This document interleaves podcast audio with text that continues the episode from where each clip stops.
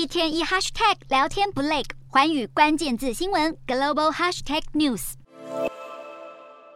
第七十七届联合国大会总辩论二十六号落幕，最后发言的台湾友邦诺鲁由联合国常任代表为总统发言，感谢台湾在防疫上提供的协助，并呼吁联合国接纳台湾。台湾常年遭联合国体系排除在外，友邦在年度联大总辩论替台湾仗义直言，向来是外交重要指标。今年中华民国的十四个邦交国中，有十一国在总辩论替台湾发声，只有洪都拉斯、教廷和海地没有替台湾抱不平。提到台湾的友邦总数和二零一九年相同，是近四届来最少。其中洪都拉斯和教廷一向不在联大总辩论提到台湾，而是以致函联合国秘书长以及参与地函等方式支持台湾有意义参与联合国体系。海地则是四年来首次没有在总辩论中为台湾发声，是因为近来。海地政局不稳，还是海地与台湾的外交关系出现松动，还有待密切关注。